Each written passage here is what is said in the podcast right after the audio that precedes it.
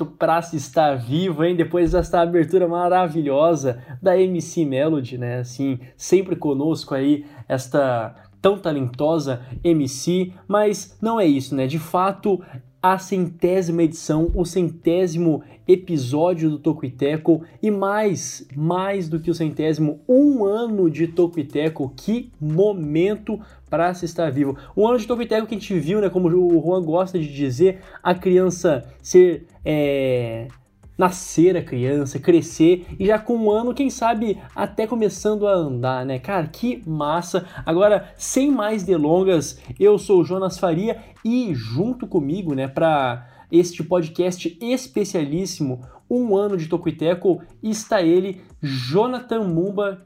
Diga aí, Jonathan, bom dia, boa tarde, boa noite, como é para você um ano de Tocuiteco?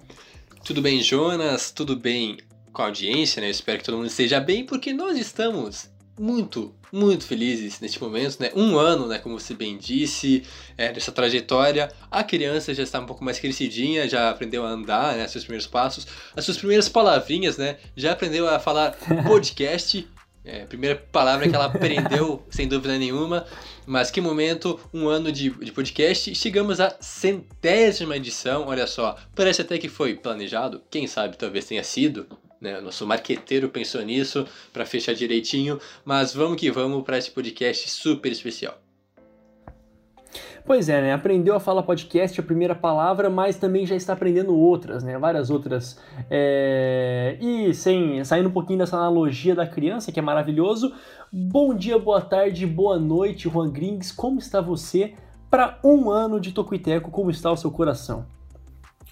Meu coração tá borbulhando de alegria, tá transbordando de alegria. Borbulhando. É, a gente sempre fala, é uma satisfação toda semana poder gravar, poder conversar sobre coisas que a gente gosta. Às vezes a gente tem uma semana um pouco mais corrida, uma semana um pouco mais conturbada, um pouco mais complicada, mas tem lá aquela horinha semanal pra gente falar de esportes americanos, xingar o, o jogador ruim, elogiar o jogador bom, falar que o Jets vai fazer não vai ter mais de cinco vitórias a temporada, coisas Pô. que fazem parte.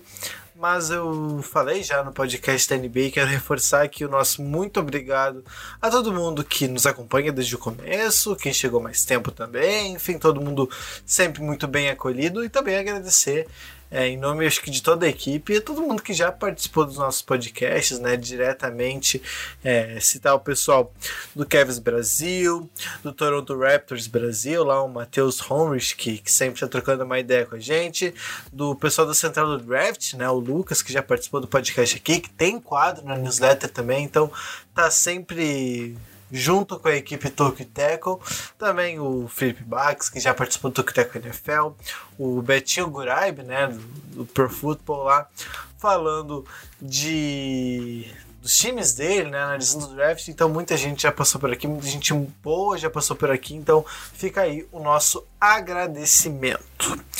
Bom, o Tokiteco, a ideia do Tokiteco é trazer os principais destaques do basquete e do futebol americano da terra do tio Sam. E aqui então, né, finalmente explicando, né, quem acompanha desde o começo já sabe, mas né, o tio Sam foi o primeiro é, membro da cultura norte-americana que a gente citou aqui, né? Inclusive é o lema, lema não, é o como é que fala? Marque- Seria quase que, é como se fosse um, um slogan, né? Como se fosse um slogan. Slogan, era, era, era, era essa Né? palavra que eu queria. Como se fosse um slogan. Ah, o basquete e futebol americano da terra do tio Sam. Da terra do tio Sam. Então, toda semana a gente tenta trazer um elemento da cultura norte-americana aqui pro Toco e Teco, pra gente brincar um pouco, né? Com coisas diferentes, fazer alguma piadinha, pra fazer aparecer, na nossa arte, na capa dos podcasts. Então, é, é uma marca do Toco e Teco. Espero que vocês gostem, né? E se quiser também ficar ah, à vontade para sugerir também coisas que a gente pode colocar. Toda semana é uma briga pra gente conseguir pra gente conseguir achar alguma coisa. A gente sempre tem que ficar muito tempo pensando, mas normalmente a gente consegue trazer coisas novas e, e voltar a lembrar da cultura norte-americana. E é isso, gente. Muito obrigado mesmo a todos vocês que estão nos acompanhando, que nos acompanham. Né? Agora vou dar continuidade aqui porque é a centésima edição e tem muito assunto interessante pra gente falar nesse podcast. Vamos acelerar um pouquinho, mas sem perder, obviamente, essa alegria de ser a, uma edição tão especial para nós. É, acompanhe a gente, né? No nosso medium.com barra tocoiteco. Ali você vê todos os nossos, você pode ler todos os nossos textos, né, as nossas previsões também. Aliás, né, esse podcast que você está ouvindo agora, que são sobre as previsões da NFL, ah, você pode ter ali uma análise mais aprofundada e um pouco mais, obviamente, completo no nosso Medium, tá? A gente está fazendo de todos, então tá bem completinho. No Twitter e no Instagram, arroba Tocoiteco. A nossa newsletter semanal, tocoiteco.substack.com. A gente está indo já para nossa vigésima primeira edição, né? Então, se a criança aprendeu a falar podcast primeiro, aprendeu a falar newsletter também, com certeza, e mais um monte de coisa, né? É, você também pode ouvir o nosso podcast no Spotify, no Apple Podcasts, no Stitcher, no Google Podcasts, aonde sei nem se é certo falar onde, né? Ou onde você quiser na sua plataforma de preferência. E por último, mas não menos importante, o nosso formulário. Isso mesmo, você pode encontrar esse link para esse formulário na nossa bio do Instagram e no nosso Twitter. O que é esse formulário? Ele vai nos ajudar, tanto eu, o Jonathan e o Juan, a formular o nosso TCC. né? Então, se você puder responder esse formulário, participar ali, é bem rapidinho, é perguntas ali de múltipla escolha, bem de boinha e vai nos ajudar muito, muito, muito a a gente se formar. O Tolkiteco, além de ser um hobby, também está nos servindo como conclusão do curso de jornalismo. Dito tudo isso, feito o jabá, Jonathan Mumba, quais são os destaques do nosso podcast de agora? Os destaques dessa edição especial, né? Seguimos a nossa série de prévias, né? De previews da, dessa temporada 2020. Vamos falar hoje sobre a NFC é, West, né? No caso Oeste, de Cardinals, Rams, Seahawks e Niners. E também a NFC Sul, de Panthers, Falcons, Bucks e Saints. É, então a gente Lembrando que não é ideal, né? Mas acontece, a gente vai falar sobre duas divisões em vez de apenas uma, a gente vai ser um pouco corrido, mas como o Jonas já disse, a análise completa você confere lá no nosso site, no Medium. Vamos lá para mais duas e- divisões, né? Duas edições, não, duas divisões nesta edição.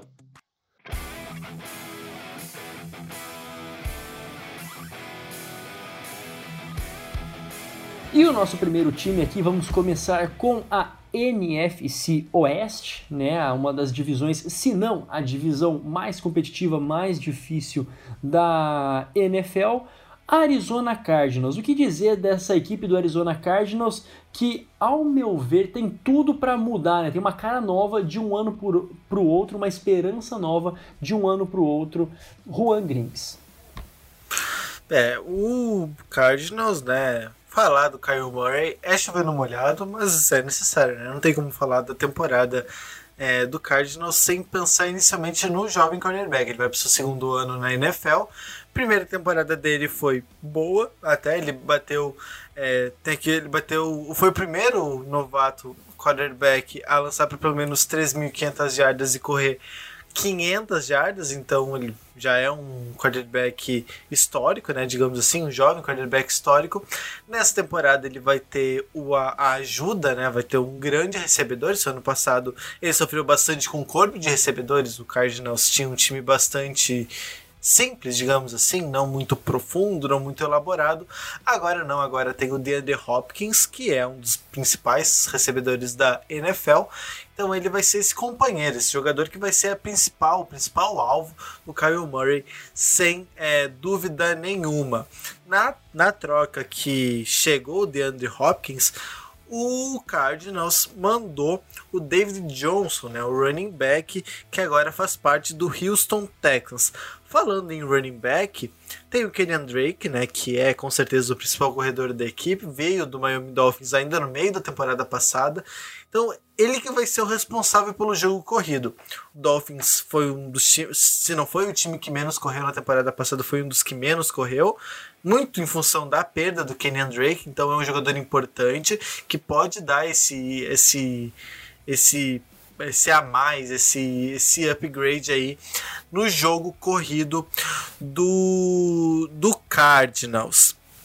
Falando um pouco mais da defesa, né, já, já encerrando aqui para não me alongar muito, a, a defesa foi um dos problemas, né? Foi uma das piores defesas da NFL em 2019, né? Sofreu muito. Ela foi a pior em jardas é, em, jardas e recepções cedidas, ficou empatada na última posição em interceptações conseguidas e foi a penúltima em jardas passadas por jogo em touchdowns vindo de passes permitidos. Então, tinha problemas na linha defensiva, tinha problemas na secundária, né, cedia muitas jardas aéreas por passe, então tinha muitos problemas.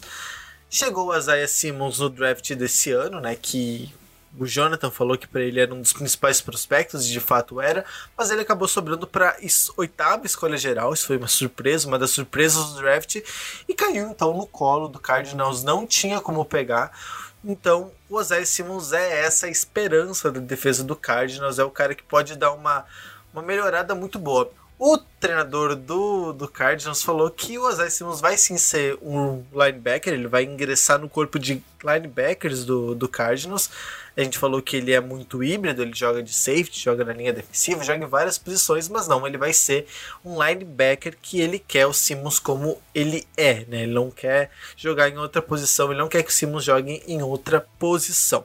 Queria então que vocês falassem um pouco a expectativa de vocês, né, em linhas gerais, para essa temporada aí do, do Arizona Cardinals. Bem colocado, né? Eu acho que o Isaiah Simmons é um dos meus jogadores preferidos no último draft, um cara muito bom que vai dar um grande upgrade para a defesa do Arizona Cardinals, mas mesmo assim ainda falta alguns elementos, numa defesa prejudicada, apesar de ter grandes nomes, mas eu já disse isso várias vezes aqui no podcast, tem ótimos nomes individuais, mas como unidade, né, como um todo, ainda está muito, ainda deixa muito a desejar. É, eu acho que, não sei, eu, eu concordo em partes a, com a utilização né, apenas como linebacker por parte do Isaiah Simmons, lembrando que na verdade quem manda na defesa mesmo, né, o, o, o Cliff Kingsbury, que é o head coach da equipe do Cardinals, é o cara mais voltado para o ataque, ele que comanda tudo ali, a defesa mesmo fica com o Vance Joseph, péssimas lembranças dele, mas aí é questão minha. É, espero que nunca mais volte para Denver, mas agora é um cara muito limitado e não sei se ele é o cara certo para evoluir o Isaiah Simmons para tirar o máximo dele. Mas como eu disse, além do Isaiah Simmons, também tem é, ótimos nomes, principalmente o, o, o Chandler Jones, que teve uma ótima temporada, né? É, teve 19 sacks no, em 2019, e também o Patrick Peterson, um dos, uh, um dos melhores corners da liga, ainda um cara já experiente, já um pouco velho, mas mesmo assim em alto nível ainda. Então tem bons nomes individuais, na defesa, no ataque, aí sim o ponto forte, com a chegada do DeAndre Hopkins, o ataque aéreo fica minado, é né? um dos melhores talvez da liga. O Kyler Murray vai ter tudo para fazer um ótimo segundo ano, evoluir ainda mais em relação a, a seu, seu, ano de estreia. Além dele, tem um interminável Larry Fitzgerald, um, um cara que ainda consegue contribuir bastante, apesar já da idade da, e da fisicalidade dele já não ser mais a mesma. E ainda tem o, o Christian Kirk, então bons recebedores nesse time, só não tem Tyrande, né? Mas aí o de menos, deve encontrar alguém para preencher essa vaga. E o último destaque rápido também pro pro Kenyon Drake, que chegou na última temporada e se encontrou, né, se tornou running back, tanto que dispensaram, né, mandaram o, o David Johnson nessa troca para adquirir o, o, DeAndre, o DeAndre Hopkins. Então, realmente, o Drake deve ser o nome do jogo corrido dos Cardinals. Então, um ataque que promete só o L, que eu faço algumas ressalvas, que pode ser um problema pro Kyler Murray, que vai ter que fugir. Ainda bem que ele é rápido, senão teria problemas. Exatamente. Então Cardinals parece que agora encontra mais respostas em meio a tantas perguntas e dúvidas que se tinha Kyle Murray, enfim, teve essa injeção ali de talento, obviamente, sai de uma temporada 5-10-1 e assim, é, pode ser então um time meio, meio que surpreende, né? Ali não vejo como a, em playoffs ainda, né? Tem que estruturar um pouco mais, tem que amadurecer um pouco mais, mas de qualquer forma é uma tarefa é, árdua pela frente, mas talvez com um pouco mais de direção. É, continuando nessa, né, nessa, nessa toada ali de reestruturação, a gente pode falar agora do Los Angeles Rams, né, que a equipe do Los Angeles Rams também, na minha opinião, foi uma das que mais é, sentiu na, na free agency. Teve a saída do Gurley, teve a saída do Clay Matthews, do Corey Littleton, teve do Dante Fowler Jr. também saindo, a saída do, do, do Greg Zur, do Zurline, né, o kicker, né, o, uns Mister automáticos, o Eric Weddle também que se, se aposentou, né, o safety, né, que tinha vindo na, na temporada passada do Baltimore Ravens, enfim, agora está uh, também aposentado, entre outros que saíram da equipe dos Rams, e também teve a troca do, do Brandon Cooks, também um dos é, receivers de referência né, para a equipe de Los Angeles, trocada para os Texans, e enfim, só, nesse, só nesses nomes que eu coloquei, o, o para você que não sei se minimamente acompanhou a temporada passada dos Rams,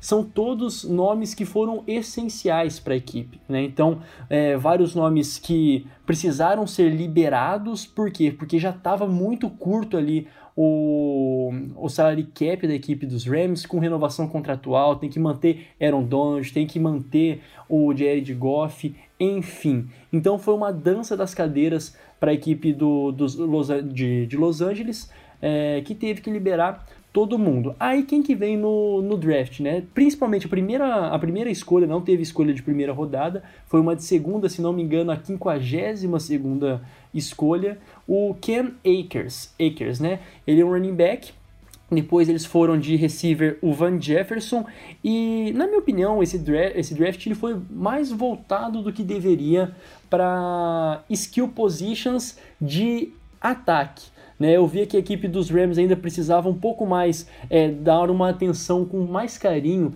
para OL, para DL, mas ao meu ver a, a, o front office da equipe não entende assim. Então foi ali com seus running backs é, e receiver, e aí que tá, né? Um ponto chave.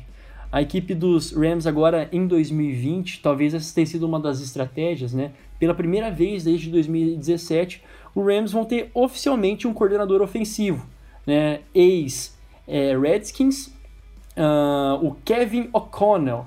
Ele, ele foi jogador, enfim, foi quarterback também, estava é, no, nos, nos, Redskins pela primeira vez. Por quê? Porque a gente conhece o Chama que veio, ele era o cara que chamava todas, ó, todas as jogadas de ataque, enfim. Então vamos ver o que, que acontece. Né? O McVeigh, ele sendo essa mente ofensiva, é, dividindo a função no ataque. Pode ser que ele tenha mais criatividade, ao meu ver. Tá aqui já para encerrar e passar a bola para vocês. O Jared Goff, ele tem ainda, óbvio, que mostrar a que veio, né? Já que ele teve ali uma renovação bem carinha, senão agora me fugiu qual é que era o, o valor da renovação dele, mas ainda não provou tudo isso que custou acho que 33 milhões né, de, de dólares. Enfim, tem ainda que provar isso.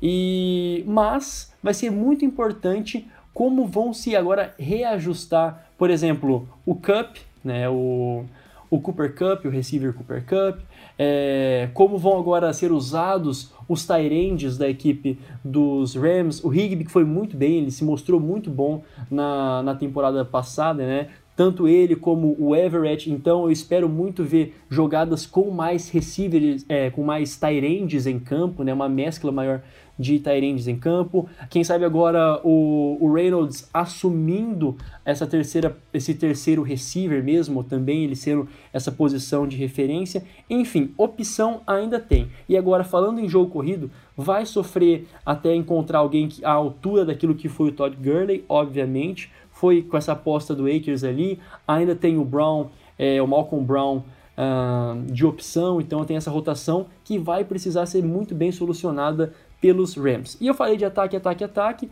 Concluindo, Aaron Donald, ele é a chave, ele continua aí nos top 5 jogadores pelo terceiro ano consecutivo mais importantes da NFL. Acho que terceiro ano consecutivo, né? Talvez até mais, agora me fugiu. Uh, Aaron Donald é essa força da, da defesa incontestável. Temos também o Ramsey, é, defensive back, né? O Jalen Ramsey que veio na temporada passada do Jacksonville Jaguars e também ele está entre os tops, né? Então tem essa segurança ainda. Temos o Taylor Rapp que, é, que jogou muito bem no final da temporada passada, agora meio, o meio início meio da, da temporada passada. Né? Então, assim, muitas dúvidas para a equipe dos Rams que vão precisar ser reajustadas, mas em um momento que a NFL abre mais uma vaga de playoffs, pode ser até propício e pode ser muito bom esse momento para os Rams, quem sabe, mordiscar uma vaga nos playoffs. O que, que vocês acham? Considerações rápidas a respeito do time do Rams.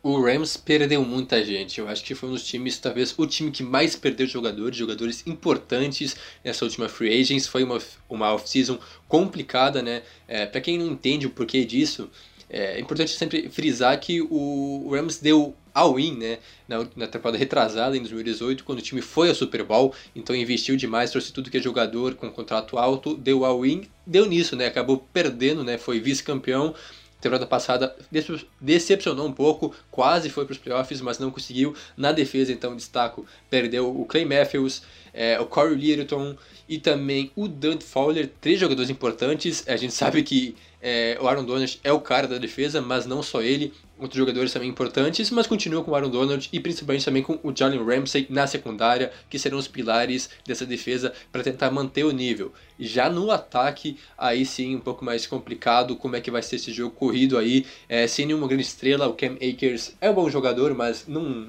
não sei se ele está pronto para ser o running back número 1 um da franquia já na NFL. Veremos como é que vai ser. Possivelmente vai ser é, um comboio né, de, de running backs. Ele, o Malcolm Brown e também o Daryl Henderson, se não me falha a memória agora, o outro running back. Mas o K-Makers deve ser o mais usado deles. E, para fechar então, é, o ponto-chave, acho que continua sendo Jared Goff é, será que ele é capaz de levar esse time, de comandar esse time? Porque é, em 2018, né, na grande temporada dos Rams, o time era muito bom como um todo na defesa, no ataque, e ele acabou sendo carregado. Agora ele precisa ser o ponto-chave, né, o cara capaz de levar a equipe a vitórias, né, é, a drives importantes, né, decisivos. Veremos, né? Tem boas peças, assim. É uma OL muito segura, importante dizer isso também. Uma OL, uma das melhores da liga. O corpo de recebedores continua bom, mesmo sem o, o Cooks, com o Cup e o Woods.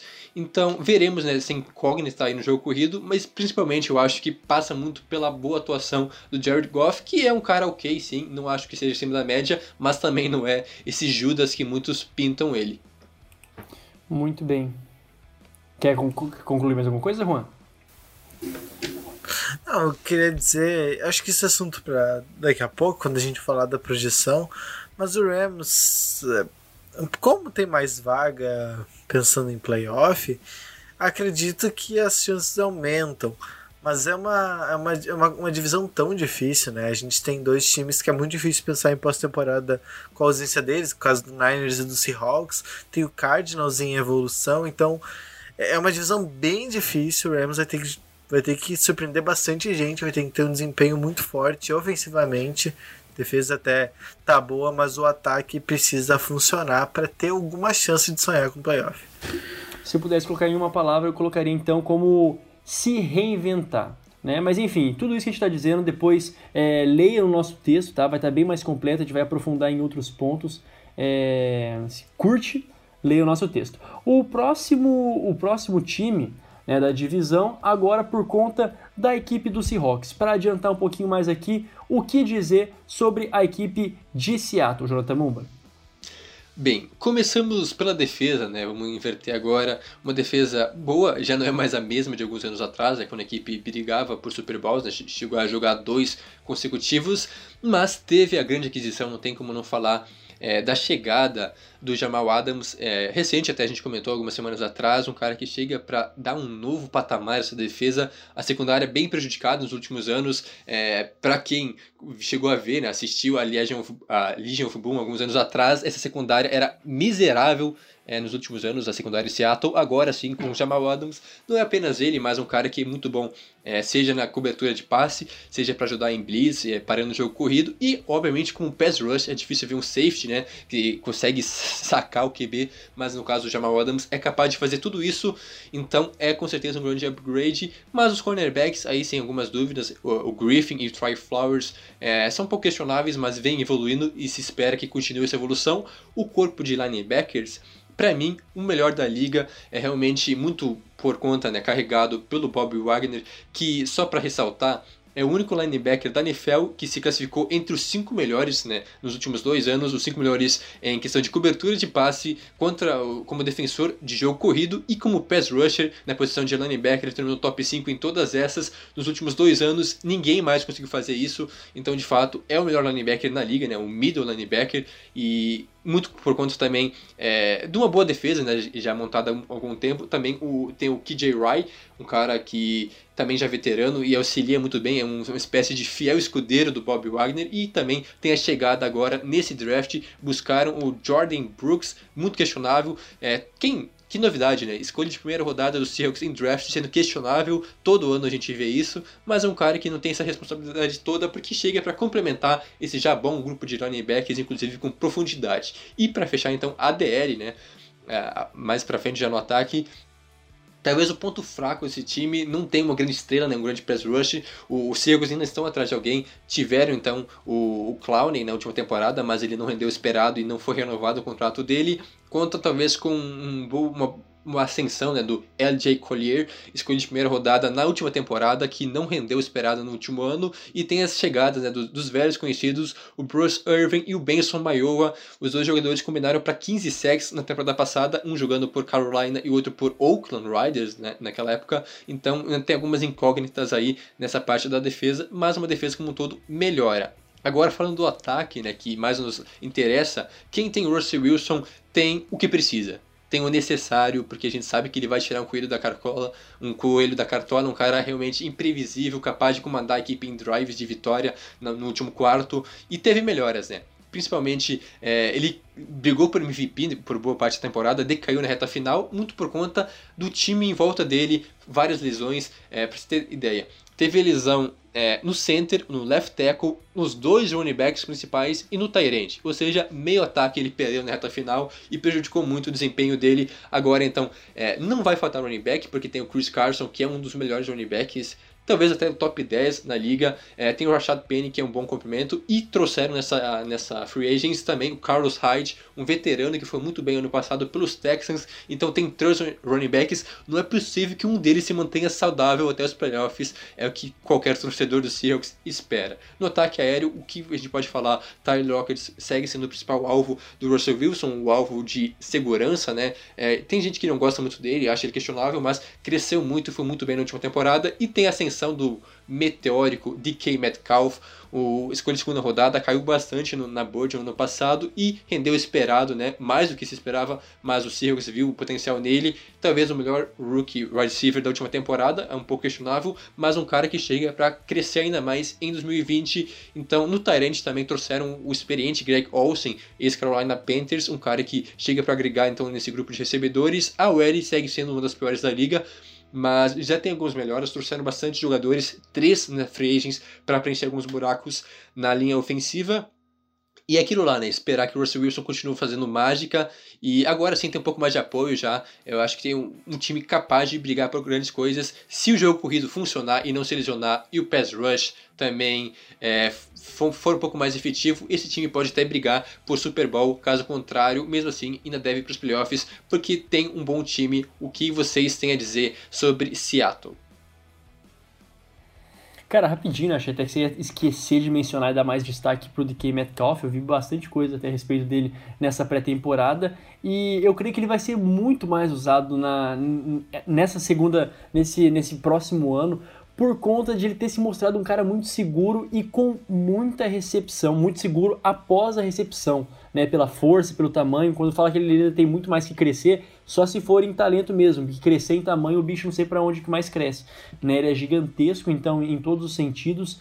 Uh, e, mas eu vou deixar para justificar um pouquinho mais depois, na hora que a gente for passar ali a, as nossas previsões de classificação. Mas em resumo, é isso. Né? Aqui, quem tem Russell Wilson pode esperar qualquer coisa. Difícil esperar um Super Bowl, mas isso não impede de nada dele competir forte para ser MVP na nona temporada dele.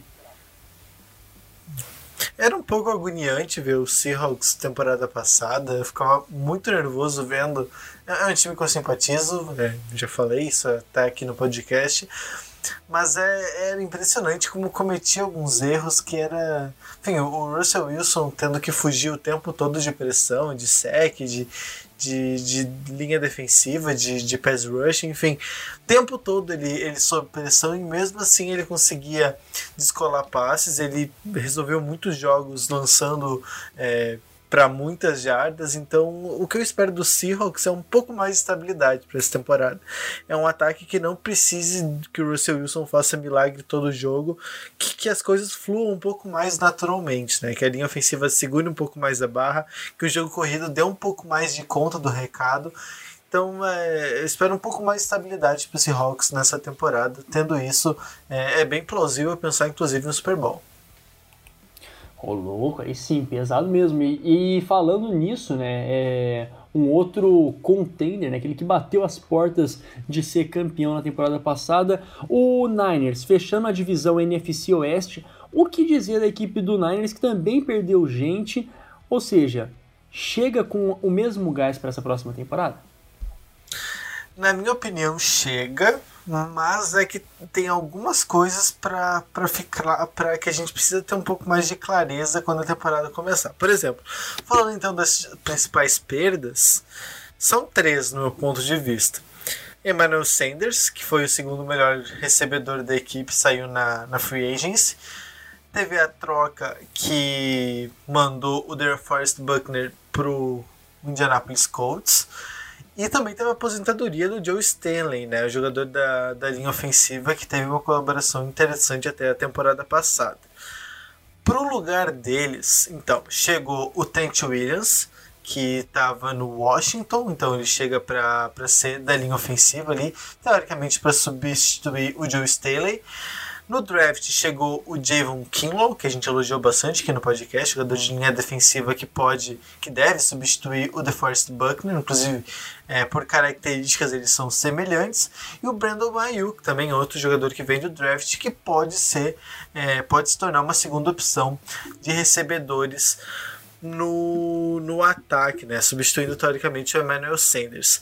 A questão, na minha opinião, é essa. Né? A gente sabe que o ataque é daquele jeito, a gente não vai esperar que o Garoppolo lance para 300, 400 jardas por jogo. Ele costuma é, achar jogadores mais próximos do, do pocket, enfim, que jogadores que consigam avançar jardas após a recepção, né? Isso que o Niners preza tanto, jogadores que consigam quebrar tecos, que consigam avançar jardas importantes. É o caso do George Kittle, né? O principal recebedor, mesmo se não Tyrande, é o principal recebedor do, do, do, do 49ers. Tem também o Debo Samuel, né? Esse está mantido, deverá ser o principal wide receiver da franquia nessa temporada também. E como eu falei, o Brandon Ayuk, esse que tem características, inclusive, é, que interessam diretamente o Niners, né? Ele também tem essa capacidade de quebrar é, tecos, de conseguir jardas após a recepção. Isso bastante interessante. No corpo de, de corredores, o no grupo de, de corredores, o Raheem Monster né, esteve para sair, questão salarial, mas acabou continuando, então vai ser o principal corredor da equipe de novo. Eles perderam o Matt Breeder também, que saiu para o Dolphins. Então, é, Monster mantido, Coleman mantido e também o. Ah, não vou saber pronunciar o fullback do. o sobrenome do fullback dos Niners. Se alguém é de vocês quiser. É, é aquele lá, né? O Caio. Hum. O Caio. Falar só o primeiro nome tá bom. A defesa não tem muito o que falar, né? A defesa é muito forte, foi uma das principais defesas da temporada passada. Tem esse único porém aí, na minha opinião, né? Que é a saída do DeForest Buckner para chegar o Javon Kinlaw, né? Ele deve ser titular de imediato, já conseguiu alguns minutos. Lembrando que o Nick Bolsa também, temporada passada, ele foi rookie e foi muito bem, então os Niners já estão acostumados com isso, digamos assim. Mas ainda assim, às vezes o salto do college para NFL é um pouco mais complicado do que parece. Então, pode ser que dê um pouco mais errado e espero que os Niners tenham outro plano, porque senão pode ser esse risco pode, pode se tornar um pouco mais grave. É, também falar do Richard Sherman, é impossível não falar da defesa do Niners sem falar nele. O dono da secundária do, dos Niners, bem dizer, inclusive, é, segundo o PFF, PFF, que eles fazem rankings para tudo, ele foi considerado o melhor cornerback da década. Então é muita coisa, né? Pegando 2010 e 2020, ele foi considerado o melhor. Ele já é um pouco experiente, tem 32 anos, né? Já tem uma idade um pouco avançada, mas ainda assim tem total condição de, de novo, ser um dos principais cornerbacks do, do da, da, NFL e ser uma peça fundamental aí para a defesa dos 49ers. É o Yu, é, falando do, nome impronunciável, né? O Juszczyk. O pessoal falava, falava bastante né, no final da temporada passada, né? Yus. É Juszczyk, né? É bem complicado. Mas é, antes de passar por Jonathan, é bem isso, né? A equipe do, do Niners teve que abrir mão de alguma coisinha para É meio difícil manter o núcleo intacto, né? Pegar os mesmos jogadores que foram ao Super Bowl e manter para a próxima temporada é osso. Conseguiu manter peças importantíssimas. Lembrando que o Bolsa jogou muito e ainda tá nesse contrato. Ainda é rookie, né? Querendo. Rookie não, mas ainda tá no seu contrato de, de calor. Então, vixe é, tem ainda muito o que dar para a equipe do Niners. Jonathan Mumba, o que, que você tem a dizer a respeito do Niners? Rapidão, né? Quanto à defesa, eu acho uma das melhores defesas como um todo na liga. A fraqueza realmente é a secundária, apesar do Richard Sherman ainda viver boa fase, já veteranaço.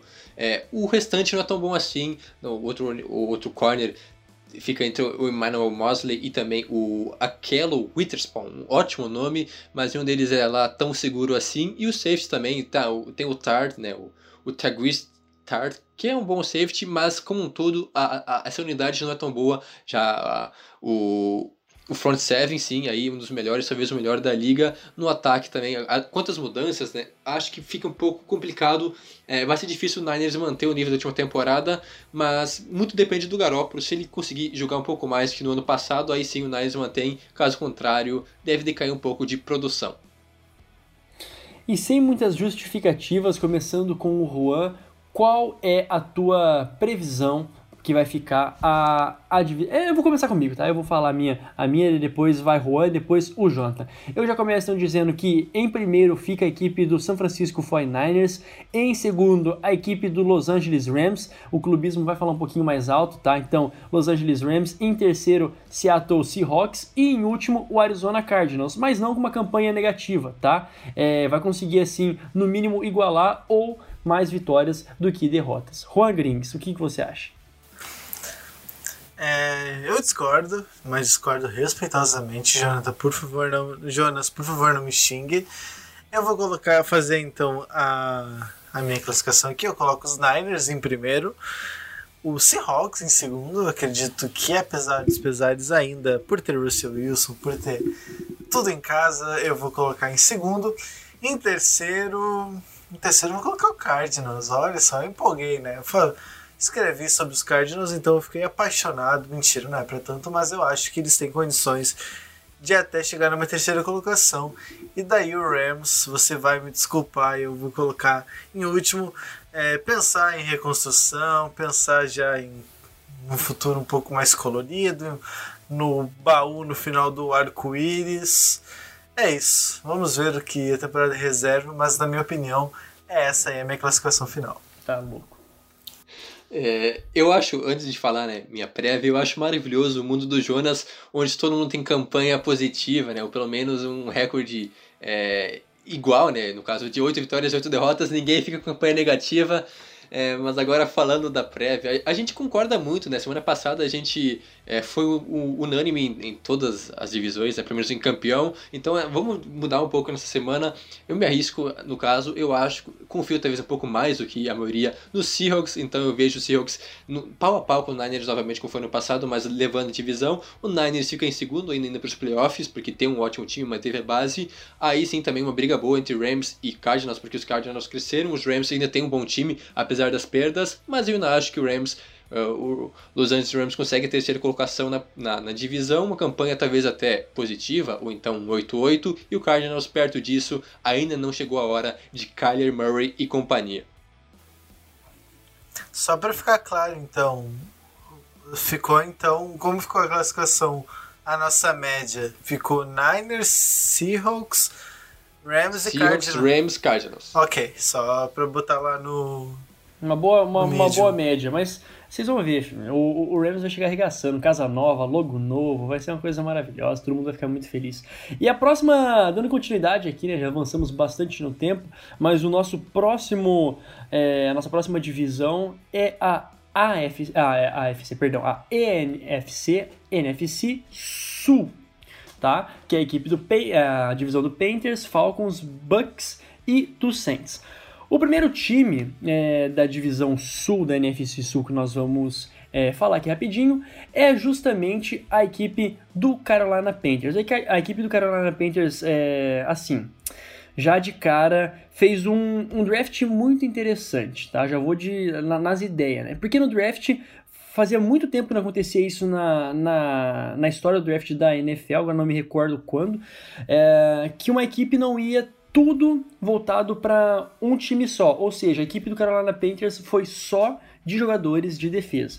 Então eles aí é, confiaram em tentar essa reestruturação, iniciar sua reestruturação a partir do draft. A exemplo do Derrick Brown, defensive tackle, o Gross Matos, o defensive end, que eu coloco como já um starter, né? Ele é, tem potencial e também porque o Panthers não tem quem colocar, colocaria a equipe do, né, colocaria o, o Gross Matos, enfim, e aí uma leva de safety, defensive tackle, cornerback, foi bastante gente. Os que, esses foram os que chegaram, então a, a equipe do Carolina Panthers já de cara vê essa necessidade extrema de reformular a defesa.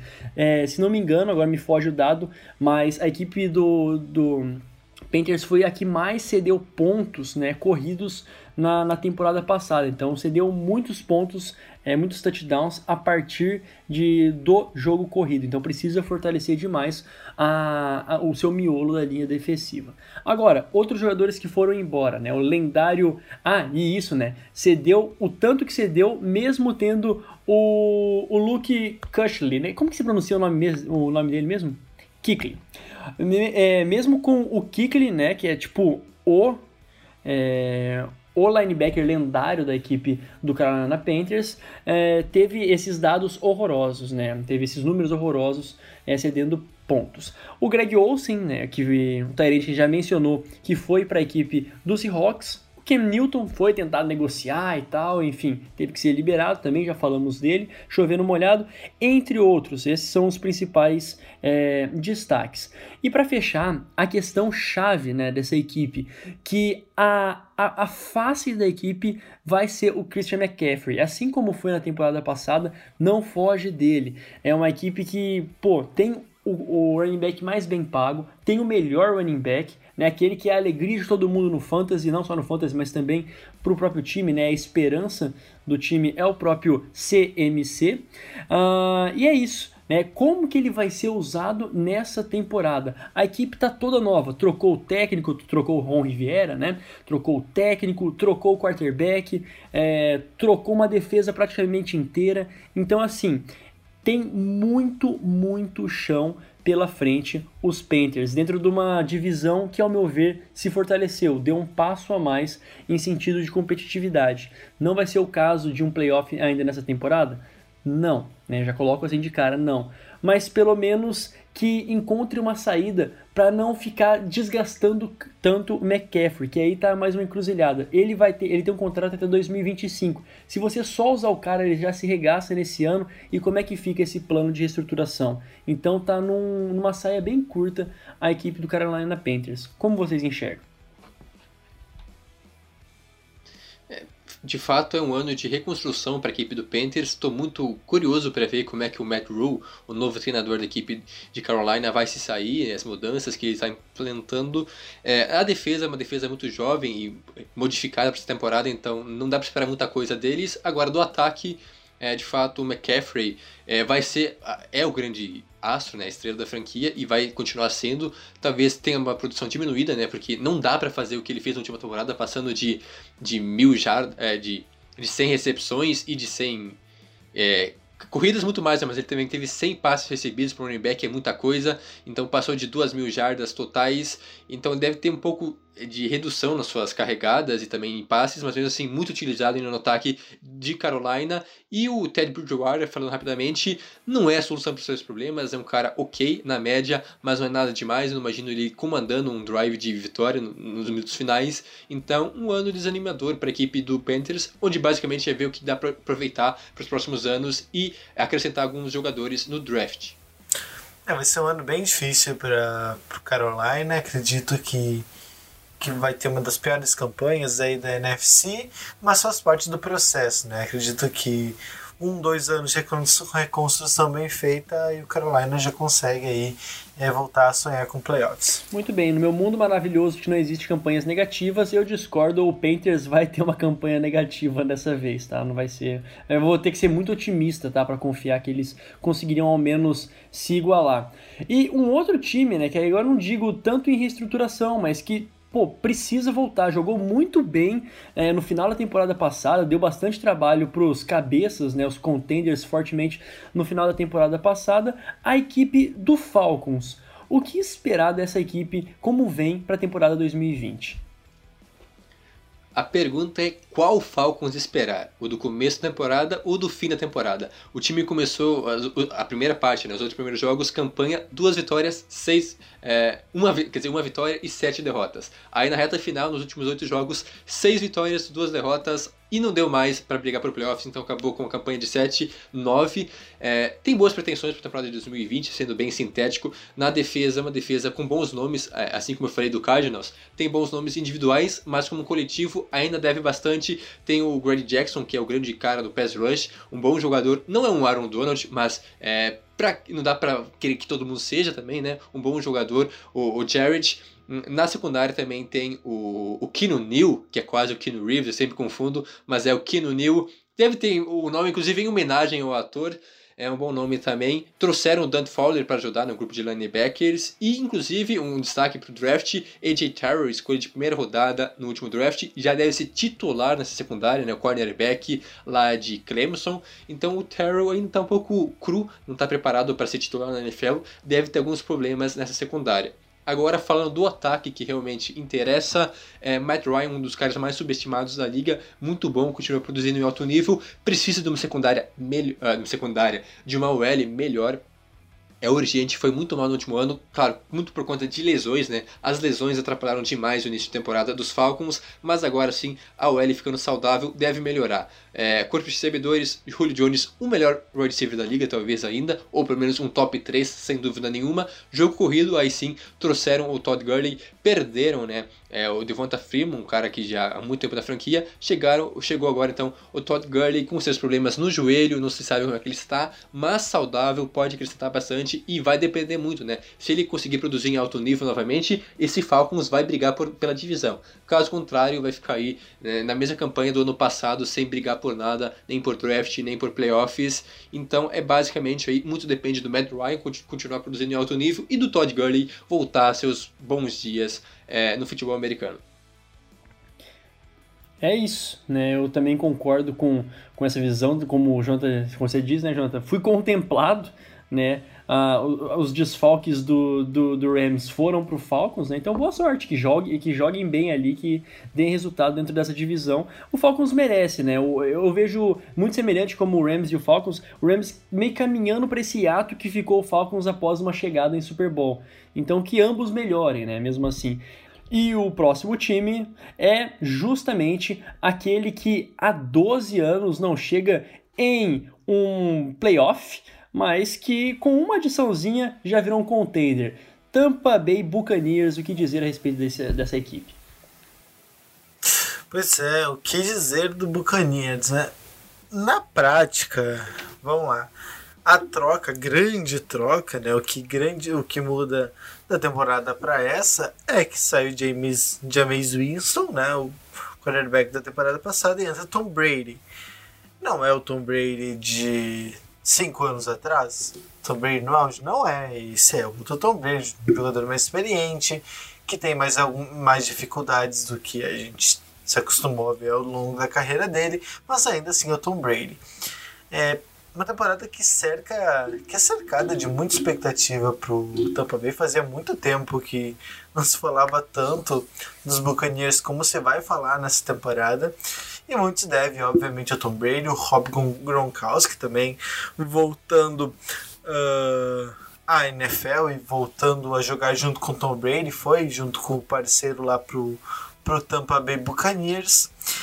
E na, assim, é, falando do ataque do, dos Buccaneers, que é a grande, a grande arma da franquia para essa temporada, é que talvez tenha um dos melhores plantéis de recebedores da liga. Né? A, gente fala, a gente já falava muito do Mike Evans, né? o, que era o principal recebedor dos Buccaneers, mas dada a excelente temporada do Chris Godwin na temporada passada, que inclusive ó, estava no meu fantasy, né? momento é, ninguém perguntou do, do podcast, mas o Chris Godwin estava no meu fantasy, foi muito bem, fiquei muito feliz. E há quem especule, mas isso a gente só sabendo na, na hora do vamos ver, que ele pode sim se tornar o, o wide receiver número um aí dos Buccaneers. Mas de fato o que interessa mesmo é que são dois grandes recebedores, né? E além disso, o Tom Brady também vai ter dois é, tight ends é, como boas opções. O Rob Gronkowski, que eu já falei, né? Que voltando à NFL, não sabendo exatamente em que nível ele está, provavelmente vai estar um pouco abaixo. Pouco não, talvez esteja bem abaixo do que a gente viu nos Patriots quando ele saiu. E além disso, também tem o Jay Howard, Howard, que é um dos principais tight ends também da liga. Fez um 2019 bem abaixo do que se esperava, né? O 2018 dele foi muito bom, mas o 2019 não foi tão bom assim. E mas que ele pode se ingressar aí o, o Tom Brady sempre gostou de lançar para tight ends e agora com duas opções ele deve usar e abusar também desses dois jogadores aí para fazer as suas jogadas e o Tampa Bay Buccaneers avançar aos poucos. Os running backs não são tão interessantes assim. O Ronald Jones, ele é vai para o terceiro ano já da liga dele, ele provavelmente ainda vai ser o running back número um. Chegou o LeSean McCoy, né? Aí sim, esse muito experiente que talvez é, é, divida um pouco das responsabilidades. Também tem o Shaw Vaughan, é, que veio é, do draft na terceira rodada. E a defesa, né, chegando na defesa, é, o front seven é muito bom, né? A parte da frente da defesa é muito boa. Tem o Shaquille Barrett, que foi o jogador com mais sexo na temporada passada e que estava no Pro Bowl.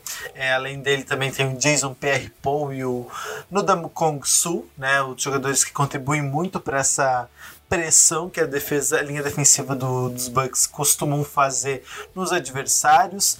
É, na secundária um pouquinho mais jovem, né? Um pouquinho não, uma secundária bastante jovem, bastante rejuvenescida. A gente não sabe muito bem como vai ser, pode ser que haja bastante estabilidade, pode ser que eles cresçam e consigam se tornar bastante consistentes mas falar principalmente do Anthony Winfield Jr., né, que foi a é, a escolha dos Bucks, né? A segunda escolha geral dos Bucks foi o Anthony Wilfield Jr., jogador que, que pode contribuir como safety para essa secundária. A ver aí, provavelmente ele vai ser titular ou, ou brigar aí pela titularidade. Eu já estava me esquecendo então, da primeira escolha geral dos Bucks, o Tyson Wirfs, que vem para reforçar ainda mais essa linha ofensiva que é até difícil de analisar, né? Porque o ano passado foi uma das linhas defensivas que mais é, cedeu sex. É, é, pode ser que muitos desses sex seja provavelmente culpa do James Winston, né? Que, que segurava bem mais a bola do que o Tom Brady. Então é, é difícil dizer James Winston ia mal porque a linha ofensiva ia mal ou a linha ofensiva ia mal porque o, porque o James Winston ia mal. Então é, é meio quem veio primeiro, ovo ou a galinha, é meio difícil de, de entender. Mas a verdade é essa, Tristan Wirfs deve melhorar bastante a linha ofensiva. E com isso, né, caso ele tenha a evolução que se espera, o, os Bucks podem ter sim uma das principais linhas ofensivas da liga, com o Brady muito bem vigiado aí pelos homens da frente.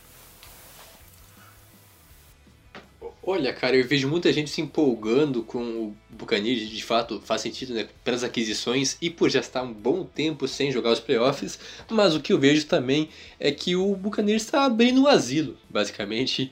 É, um pouco de crueldade, mas de fato, Tom Brady, é, Aí depois ainda o Gronkowski, que se, já se aposentou e voltou da aposentadoria. Agora ainda o, o Sean McCoy, pelo menos no ataque, vários velhinhos já, né? É, ok, é bom ter experiência também, mas um time velho, né? No, pelo menos no papel, mas talentoso. Na defesa eu destaco, uma ótima defesa, um grupo como um todo muito bom, tem, tem bons jogadores, principalmente, né, o, bom, o Shaquille Barrett fez uma ótima temporada, liderou a, liga em sacks na última temporada com 19.5, mas eu acho que é um jogador de uma temporada só, não vai conseguir manter esse rendimento, mas tem Jason Perry-Poe, tem também o Devin White, que deve evoluir muito, eu gosto muito desse jogador, né, o linebacker, que deve se tornar o principal jogador dessa defesa, né, Devin White, anotem, né, guardem este nome, e também o Sean Murphy Bunting, secundarista neste ano, que foi muito bem, né? Assumiu a responsabilidade na temporada passada sendo titular na, como corner. Então o Murphy Bunting deve continuar nessa sua ascensão, se tornando um jogador bem confiável na secundária. Agora falando do ataque, rapidamente, Tom Brady já não é mais o mesmo, mas mesmo assim melhor que Winston é, nas suas loucuras, né? Um cara já mais experiente, o Tom Brady, que sabe bem cuidar da bola e lança ainda, né? bem da verdade, lança muito bem. Agora na servido por Mike Evans e pelo Chris Godwin e também o Gronkowski, então esse ataque aéreo vai voar, o ataque corrido ainda tem suas dúvidas, e a OL não gosto muito, tem jogadores meio questionáveis aí, tem alguns nomes interessantes, talvez o center, né, o Ryan Jensen, ou o Ali Murphy, mas o capa, né, o right guard, muito fraco, então, e o Tristan Wirfs, que é o grande nome agora então dessa OL, chegou para dar um pouco mais de segurança, mas ainda preciso ver como é que vai ser na prática essa OL aí. E segura, né? É uma divisão com corredores bastante importantes. A defesa vai ser mais do que nunca, acho importantíssima. Tem McCaffrey, tem Camara, tem Todd Gurley. Então tem uns corredores aí com bastante potencial que, se não cuidar dessa defesa, vai ser um tendão de Aquiles fortíssimo.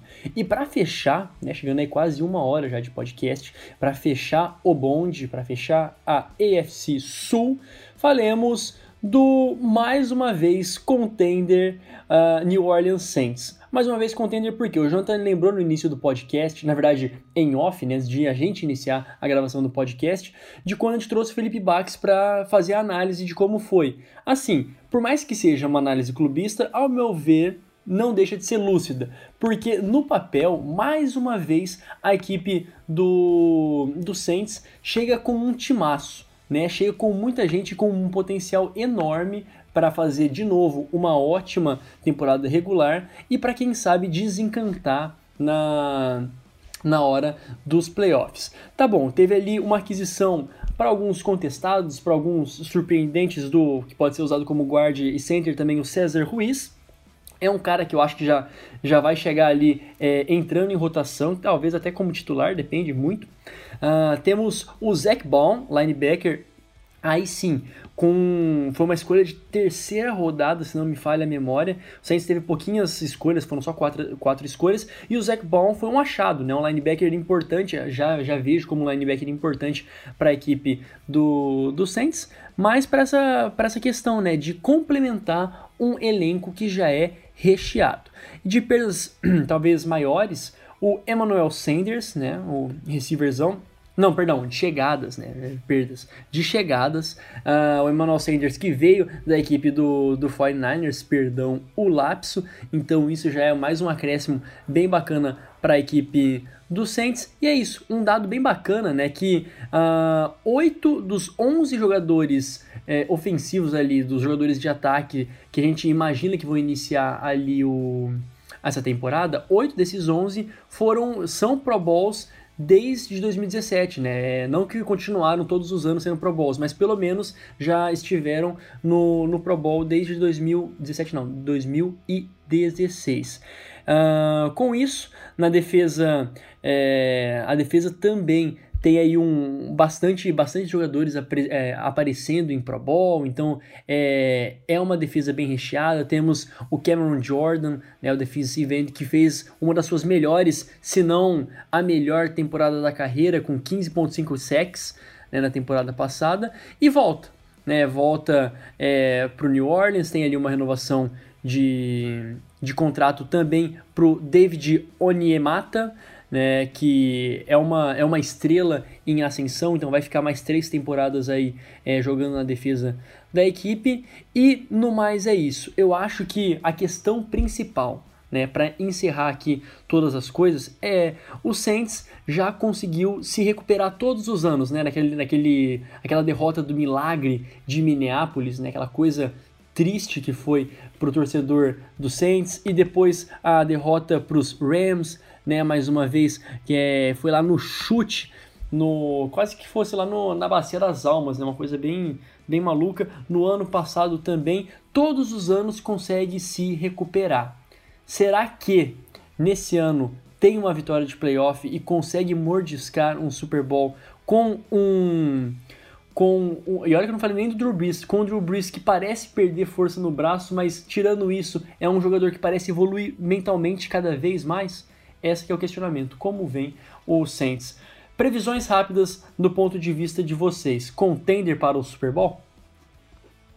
Cara, é, é contender sim novamente, é, só completando rapidamente, sendo cirúrgico agora, rápida, bem rapidinho assim, na defesa destacam nomes em cada setor. É, no pass rush, principalmente, não tem como não falar de Cameron Jordan, um dos melhores da liga, um monstro fisicamente e também entende muito do jogo. Na, no, nos linebackers, Demario Davis, um dos melhores linebackers, pouco lembrado, talvez o melhor na última temporada, teve ótimos números. E na secundária, o jovem Marshall Letmore, que vem crescendo bastante, evoluindo e deve se tornar o nome na secundária.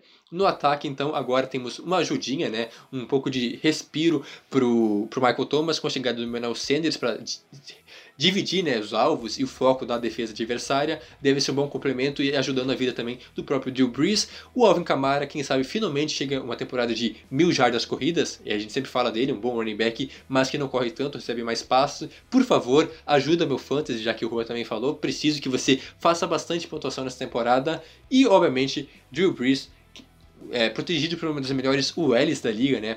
Como o Jonas disse, vários jogadores pro bowlers, muito boa essa UL. O Drew Brees, possivelmente no seu último ano da carreira, algo me diz que é isso aí. Se não conseguir ser campeão do Super Bowl, já era. Vai encerrar de uma forma bem trágica. Já não é mais o mesmo, mas assim, muito bom.